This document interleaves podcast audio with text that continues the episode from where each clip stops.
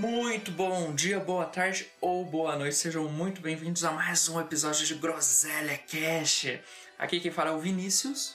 E aqui é o Gustavo Pauleto, seus groselhas trabalhadores. É isso aí, Gustavo. Aqui a gente tá de novo com esse formato um pouquinho mais curto, porém muito mais dinâmico pra gente estar tá trazendo o máximo de conteúdo para vocês. Exatamente, o tempo é curto, mas o conteúdo é grande, então vamos lá.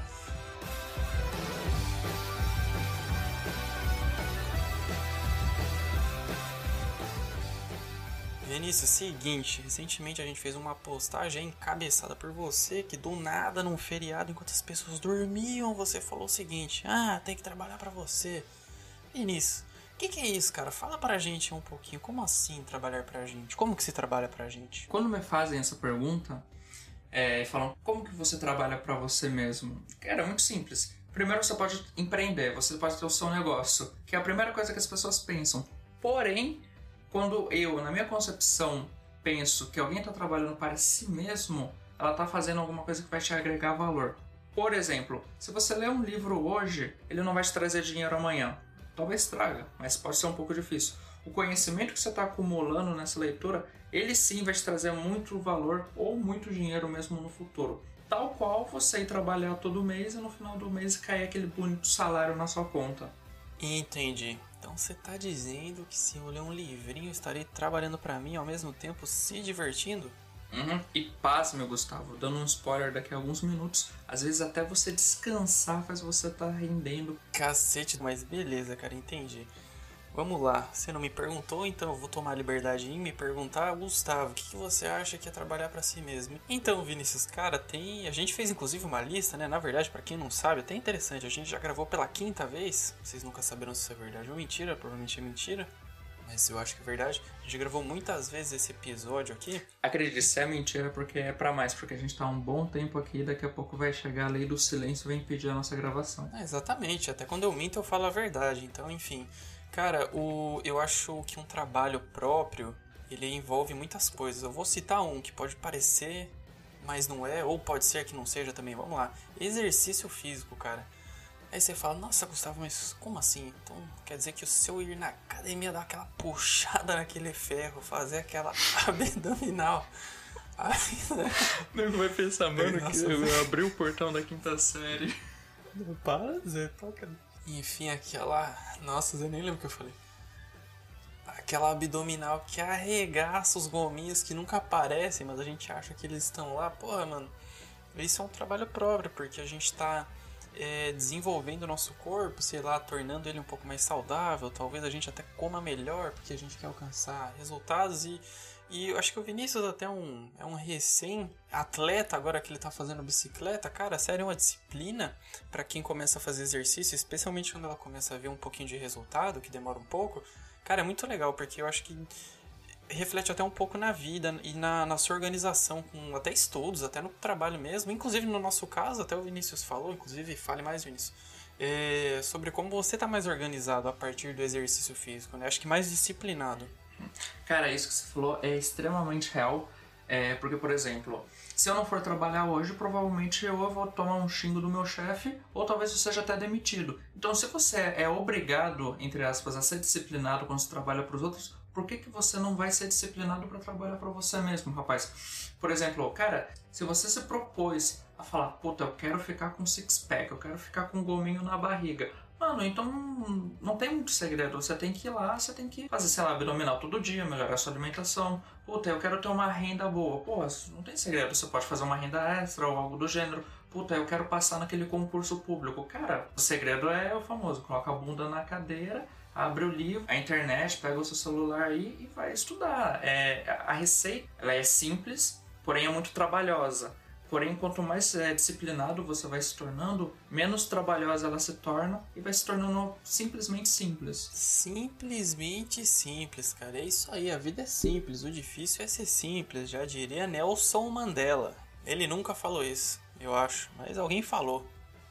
Mas sabe por que ele nunca falou isso, Gustavo? Mas por que, Vinícius? Por que, que ele nunca falou isso? Porque ele não falava português. Como assim, Vinícius? Por que, que ele nunca falou isso? Não, porque você falou, ah, ele era simplesmente simples. Ele não falava simples. Não Nossa, cara, eu não entendi, mas como assim? Tudo bem. Ô, Vinícius, mas, cara, isso é um gancho. Nelson Mandela, essa parte, cara, ou essa parte de simplicidade, mano, ela, ela é muito real. Tipo assim, tudo é simples para pensar. Tipo, ah, quero emagrecer. Porra, faz uma dieta, é, sei lá, exercício. Ah, quero pegar um bronzeado. Ah, ficar no sol. Ah, quero concurso público. Ah, estuda. E, cara, é até um bom exercício, assim. Por que, que, as pessoas não fazem, então? Claro, né? Tem muitas explicações. Às vezes a gente tá cansado ao ponto que, pô, é difícil você ter um dia estressante. Às vezes seu trabalho é complicado. Você tem chefes ou até colegas de trabalho que, porra, só te enchem um saco. E você às vezes não tem energia. Mas assim, se a gente ir para uma linha até de exclusão, assim, sabe, ser bem essencialista, talvez até minimalista, cara, a vida é muito simples, assim, as coisas são muito simples, tipo, se você tá brigado com alguém, ah, vamos entender o motivo e resolver. Tipo, mas não, o que as pessoas fazem? Ah, parar de falar, bloqueia, não responde, ignora.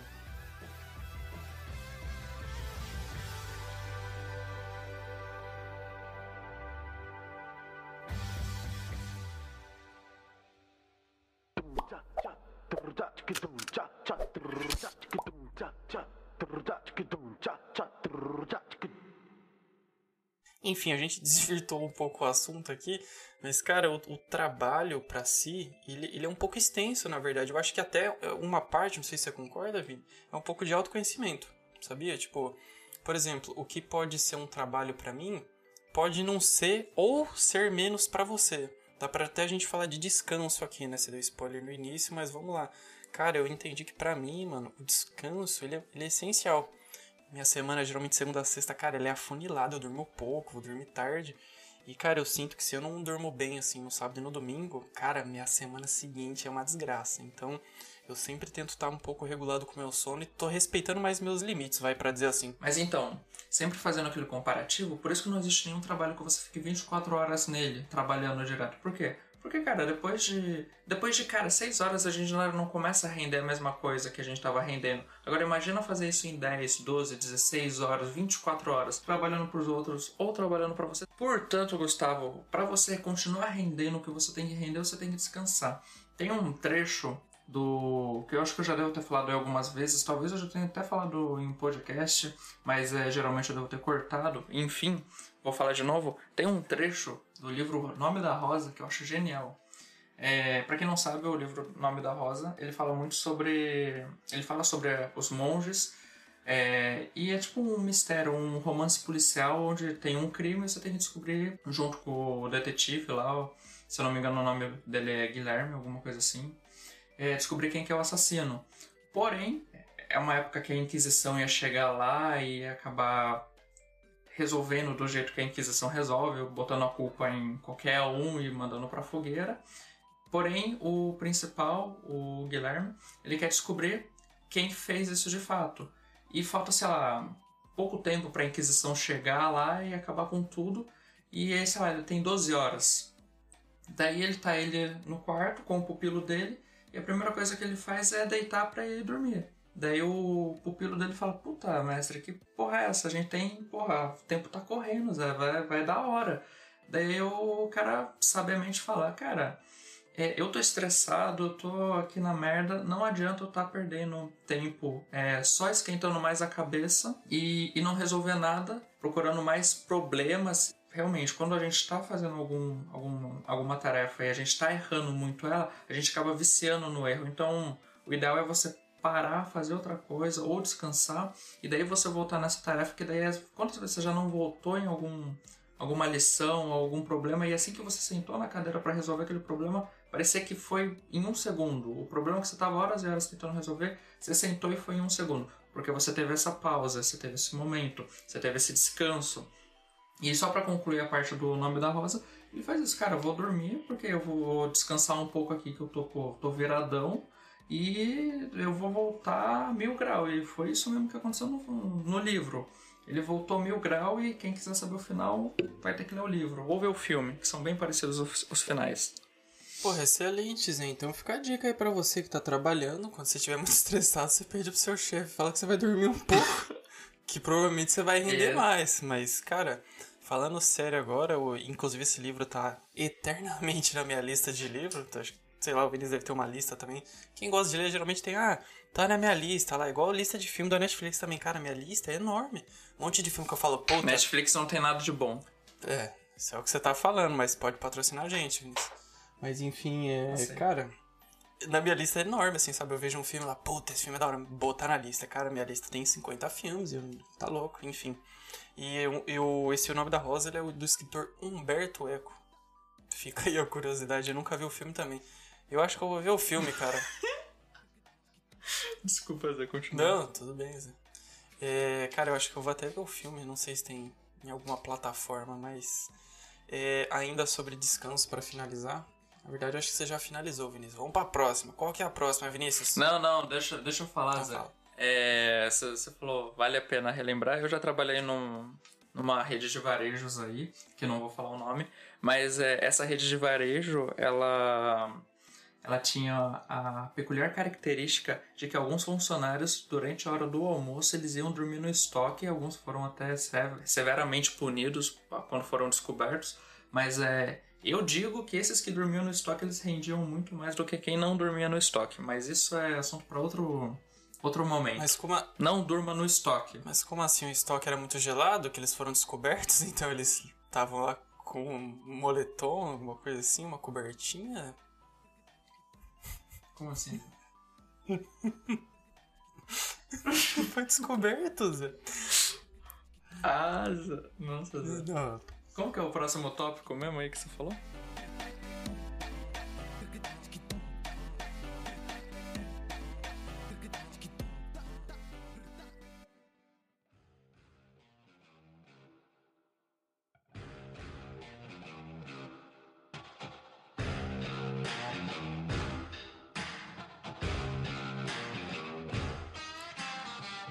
Nosso próximo tópico é empreender, empreendedorismo. Inclusive, o Vinícius já falou aqui, cara, temos dois minutos, senão a gente vai desligar as máquinas, né? Que pra quem não sabe, a gente tem um tempo cronometrado pra gente tentar não perder tempo, o que nunca acontece. A gente fala assim, ah, vamos gravar aí uns 40 minutos, daí a gente salva 20, o que acontece? A gente grava uma hora e meia, daí tem que fazer 50 e o Vinícius fica 5 horas no domingo trabalhando pra ele. Vinícius, o que é empreender? Ah, cara, eu acho que empreender é você fazer versões brutas de áudio mais curtas para ajudar o editor, que sou eu. Nossa, Mas enfim, empreender é você trabalhar para você mesmo, como a gente já cansou de falar nesse episódio, porém você tem um retorno é, monetário. E em contrapartida, afinal, um retorno monetário é muito, muito bom, um retorno em dinheiro, pecúnia, money. É, você pode usar o adjetivo que você quiser para esse belo produto que a gente tem hoje em dia, que é o dinheiro. Enfim. Bitcoin. Não, não é Bitcoin aqui não, rapaz.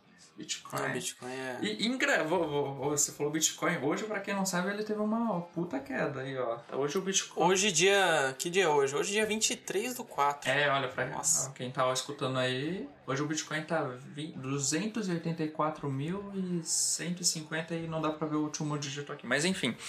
É, Então, o trabalhar pra você empreender é você ter esse retorno é, monetário. Você pode fazer com que o seu empreendimento cresça, pode ser desde você vender é, bombom no, no, no ponto de ônibus, ou na sua faculdade, ou fazer um brigadeiro, ou fazer bolo para fora, ou então comprar algum produto é, no atacado e depois ficar vendendo para as pessoas que você conhece. É, é, é muito, muitas formas de você estar começando o seu próprio negócio, fazendo uma renda extra. E, contrapartida, existe o risco. É, Isso a gente não pode estar tá, deixando passar. Realmente, quando você trabalha para você, você tem um risco muito maior do que quando você trabalha para os outros. Isso eu digo quando você já está focado 100% no seu empreendimento. Por exemplo, puta, eu larguei, larguei meu emprego, agora eu estou focado só em... Vou citar um exemplo aqui que eu, que eu faço, às vezes um pouco. É, não é, é uma renda extra, mas é fazer moldura. Eu faço moldura para fora, assim. É, conheço bastante artistas plásticos e por isso eu vou fazer, faço moldura para eles.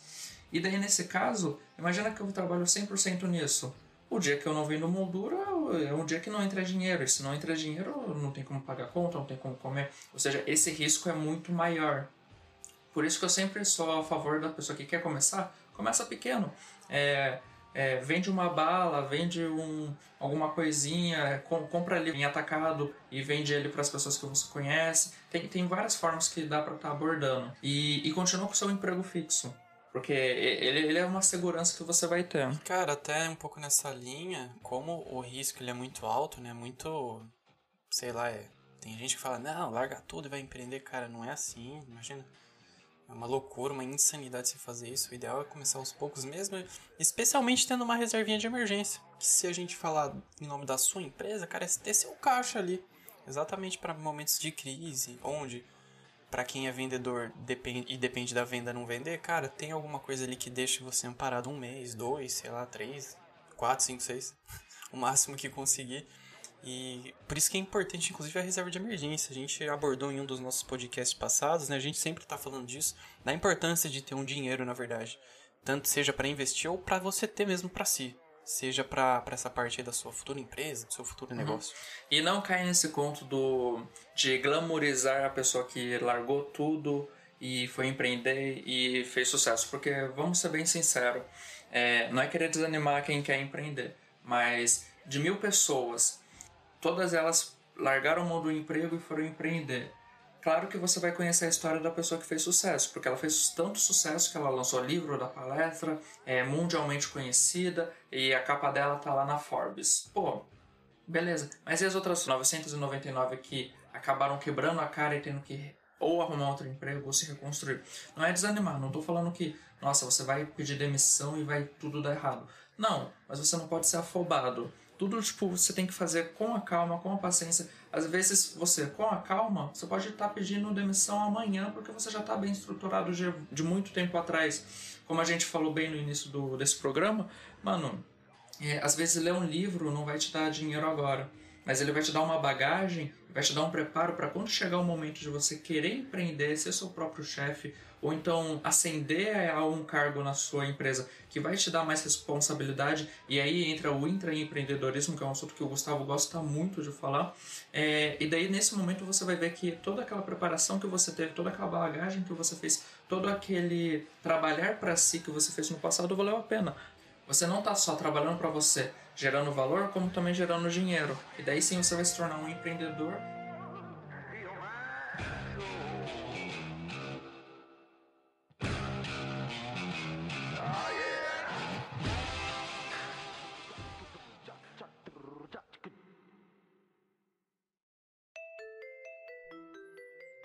Ainda um pouco sobre livro, Vini, cara, tem um negócio assim que eu fico meio pensativo, reflexivo, brisando, devaneando. Cara, tipo assim, realmente a pessoa lê um livro, ela fala, ela não vai ter um retorno, ah, li um livro aqui, amanhã eu vou ganhar mais dinheiro, não. Só que, cara, é muito louco isso. Quando a gente lê um livro ou algo, ou sei lá, assistir um filme, a gente faz alguma coisa que a gente gosta e a gente não conhecia, cara, às vezes a gente fica tão animado que isso começa a transbordar, a gente começa a falar com outras pessoas e, cara, é incrível como quando a gente transborda de um assunto, outras pessoas que também estão transbordando, às vezes de assuntos parecidos, cara, elas se aproximam. É, a gente até falou isso em algum podcast, né, de como pessoas de sucesso conheciam essas mesmas pessoas, às vezes até estudaram juntas. E, cara, o legal é que, assim, o mundo é muito louco, mano, ele é muito pequeno e um livro, às vezes, ele é, ele é um ponto de partida para um networking. Então, às vezes, eu li um livro de um assunto, eu não conhecia o Vinícius, e o Vinícius gosta desse assunto, por eu gostar desse assunto, a gente começou a conversar. Por coincidência, eu estava desempregado, Vinícius é um dono de uma empresa, me contratou porque, porra, gostei desse carinha aí, ele tá falando uns negócios interessantes, nossa, vou dar uma oportunidade para ele. E, cara, às vezes assim, sei lá, nasce até uma sociedade, que inclusive é o nosso caso, basicamente. Unidos pela literatura, a gente gosta, inclusive, de até uns. Alguns temas são parecidos, mas em vias de fato, nossos estilos são bem diferentes.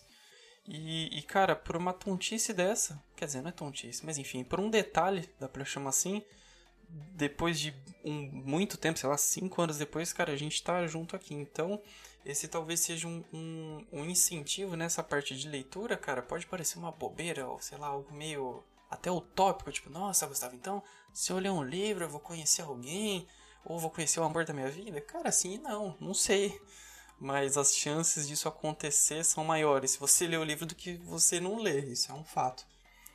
E só para ressaltar, a gente tem que levar em conta de que não foi apenas a literatura, afinal você falou muito bem, falou bonito, incentivou as pessoas a lerem, a serem mais, mas a gente também se conheceu graças a um jogo maravilhoso chamado Truco. É, para quem não conhece a história, a gente estava lá no técnico de administração e foi nas mesas de truco de lá que a gente começou a trocar ideia e falar sobre livros. Então, literatura e truco. É essa é a mensagem que eu deixo para vocês. Mas só para fazer um, um reparo na fala do Vinícius, sei que ele me permite, a gente não estava jogando, ele estava jogando, eu estava dando aula. E enquanto eu dava aula, o truco formava o nosso caráter como adolescentes rebeldes.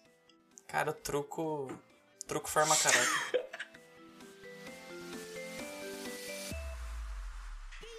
Excelente, Gustavo. Espero que tenha sido extremamente esclarecedor para as pessoas que escutaram.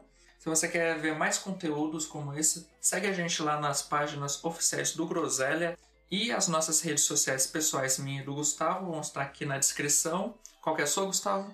Gus Pauleto, G-U-S, Pauleto com dois T's. Excelente. A minha eu tenho um pouco de vergonha de falar que é Vinicius.souza1997. Tem número no nome, porém não é conta fake pode seguir lá que é de verdade, sou eu, me chama lá, fala sobre empreendedorismo, livro, qualquer coisa. E a rede social do Groselha, que é o arroba Groselha Produtiva, tudo junto, bonitão, sem underline, sem nada.